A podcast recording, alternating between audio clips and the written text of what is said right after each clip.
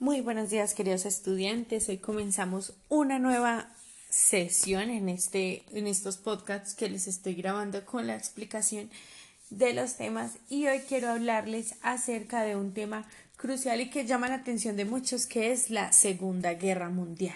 Pero ¿qué fue este suceso tan importante y tan emblemático y recordado en la historia y que pues cambia muchísimo el panorama de lo que nosotros veníamos acostumbrados a ver durante todos estos procesos históricos.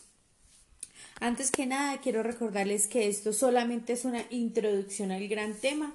Voy a ser eh, muy breve y recordarles o irles contando de forma muy general cada uno de los aspectos relevantes de la Segunda Guerra Mundial. Para la próxima clase ya entrar a profundidad. Es muy importante que tengan, que tomen apuntes, que eh, realicen cada una de las actividades que les estoy asignando y eh, así para cuando nos encontremos en nuestra asesoría todos estemos en la misma sintonía. Muy bien, entonces voy a dar inicio a lo que fue la Segunda Guerra Mundial, pero antes voy a hablar de qué fue lo que pasó antes de esto. Como ustedes ya saben, hubo un debilitamiento de la paz tras la Primera Guerra Mundial y eh, esto dejó, digamos que, algunos resentimientos entre los estados que fueron derrotados, entre ellos Alemania, y aquellos países vencedores que no obtuvieron, digamos, de alguna u otra manera, los beneficios que ellos esperaban. Por una parte, Alemania tuvo que hacer frente a una de esas duras condiciones de paz por el Tratado de Versalles y que le exigían dejar de funcionar como imperio, pero también repartir los territorios que había ganado en la guerra. Entonces, de una u otra manera, eh, Alemania no quedó tan contenta frente a estos ajustes que se le daban y a ese trato que se le daba. Otra de los estados que no quedó muy contento con este esta nueva organización fue Italia, pues quedó insatisfecha, digamos que con esos escasos beneficios que obtuvo, a pesar de ser uno de los países vencedores, pero que solo consiguió eh, eh, incorporar como a Yugoslavia dentro de su territorio. Entonces acá también vamos a ver un inconformismo que se redujo al Estado de Italia.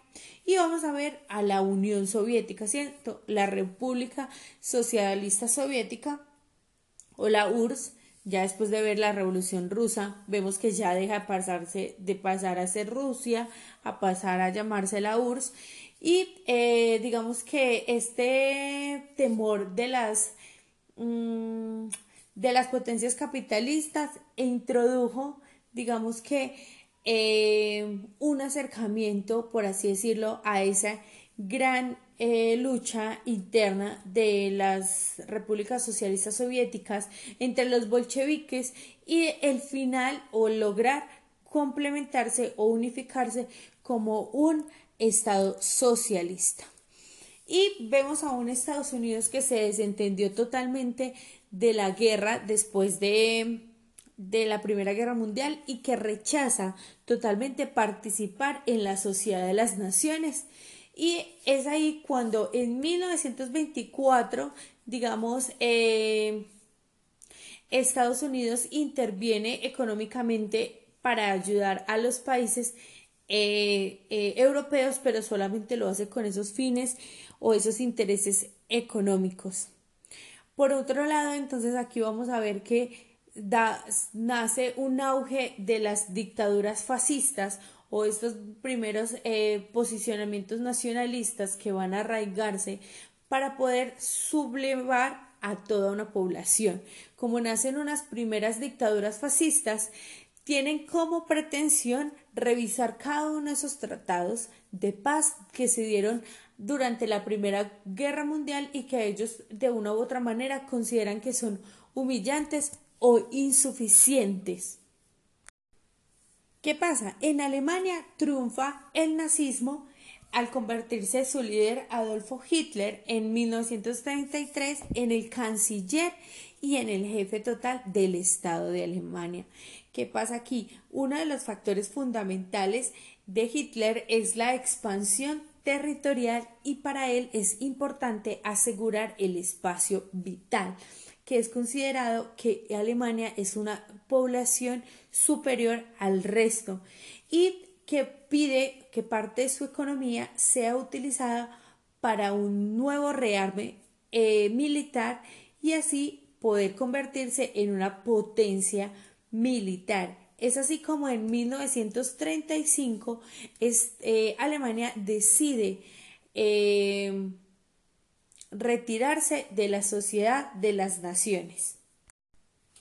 Y es así como entonces Alemania comienza, digamos que así, un modo de expansionismo, conquistando, por ejemplo, estados como Checoslovaquia.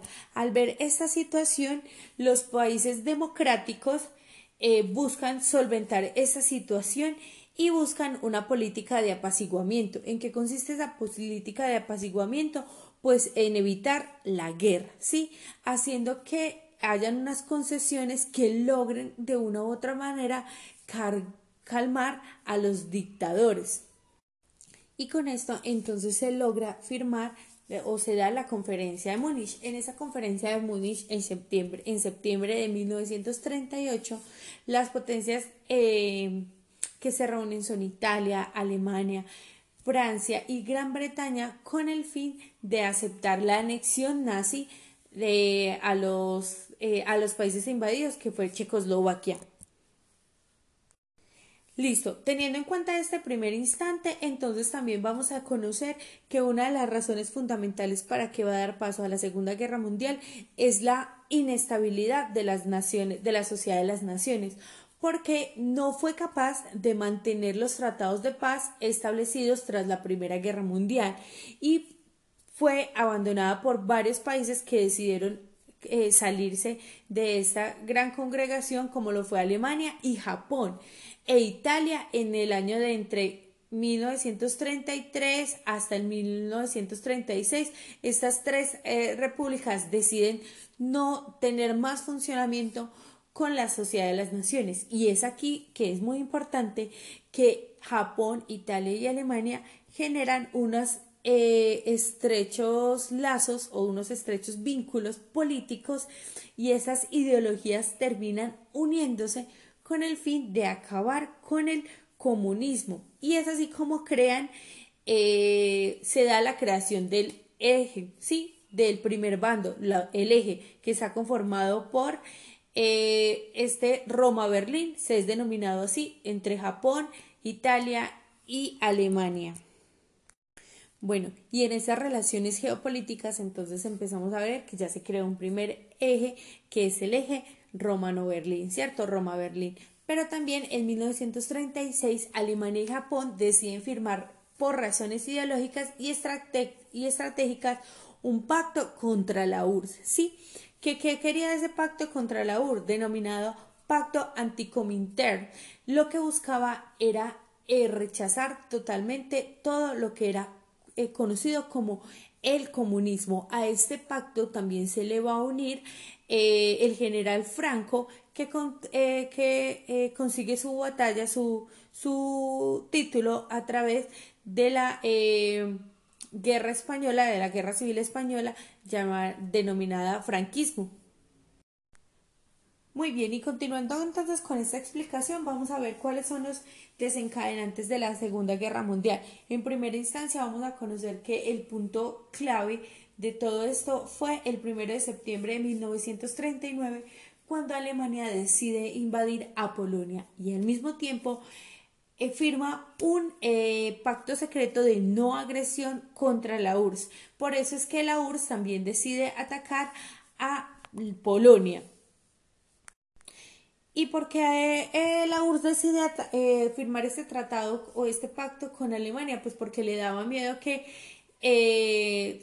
fueran, digamos, invadidos por los alemanes. Entonces decide eh, apoyar a los alemanes, pero eso solamente es en esa primera instancia, porque Joseph Stalin, que es el, eh, el gobernador en ese momento de la URSS, eh, decide cambiar de bando y es por eso que en los, cuando ya se dividen en los ejes Rusia cambia, la URSS cambia de bando.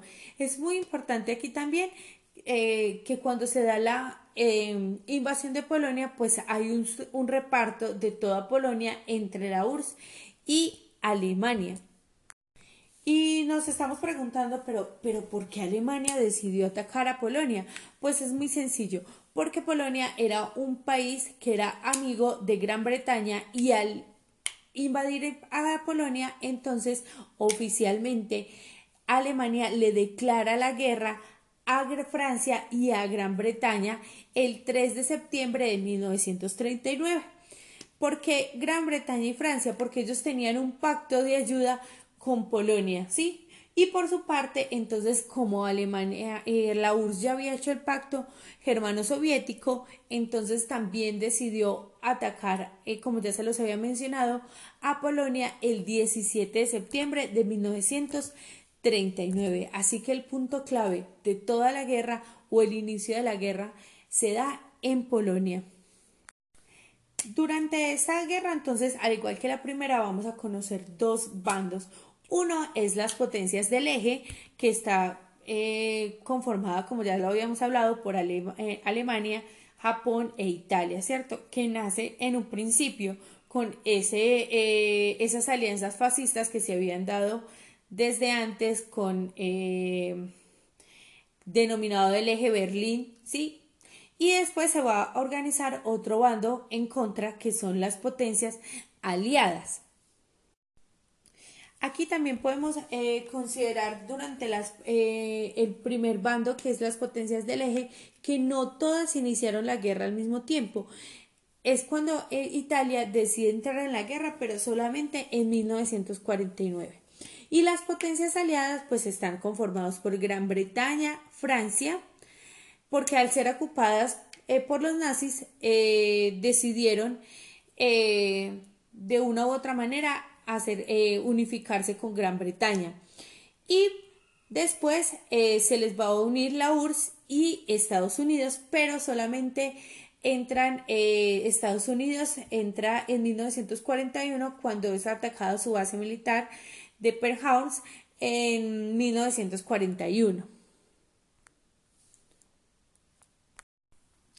Muy bien, por otra parte, entonces vamos a conocer esas causas económicas que llevaron a que se también se consolidara, digamos que otra de las influyentes para la Segunda Guerra Mundial. Y esa es, por ejemplo, una es el incumplimiento del pago de la deuda alemana. ¿Por qué el pago de la deuda alemana? Porque Alemania tenía que pagar a las naciones vencedoras todas las reparaciones a los daños ocurridos tras la Primera Guerra Mundial. ¿Sí? Y la otra era ese afán imperialista que tenía Alemania. Alemania reclamaba por encima de todas las cosas las colonias perdidas durante la Primera Guerra Mundial, que yo ya se las había eh, explicado ahorita, como un espacio vital. Y como consecuencia social, eh, eh, perdón, como causa social, yo quiero que tengamos muy en claro es esta exaltación nacionalista en la cual Alemania, con un sentimiento totalmente exagerado, declaraba que ellos era una superioridad de la raza aria, sí, que buscaba incorporar pueblos de habla alemana, o sea, la raza superior era solamente la alemana. Sí, yo les hago un bosquejo de raza aria. Eh, es una persona blanca, totalmente rubia, de ojos claros. Sí, esa es una persona eh, aria y una, mejor, mejor dicho, la raza superior. Es por eso que Alemania era tan, eh, sobre todo eh, Hitler, no, que, no podía soportar otra idea u otra estigmatización de raza diferente a ellos. Los judíos y las creencias estaban totalmente arraigados de toda posibilidad de ser una raza aria.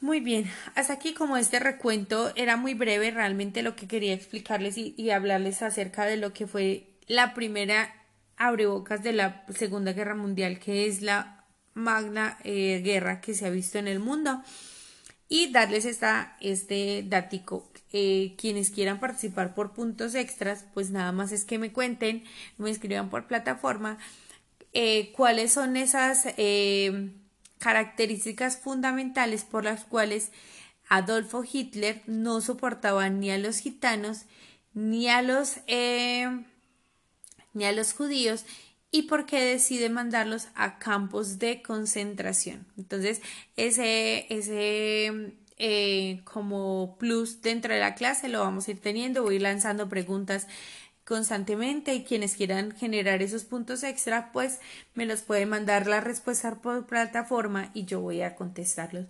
Eh, eso era todo por el momento. Eh, recuerden seguir cada una de las instrucciones que les dejo en plataforma para poder llegar con éxito a terminar este segundo periodo académico. Un abrazo fraterno. Dios los bendiga.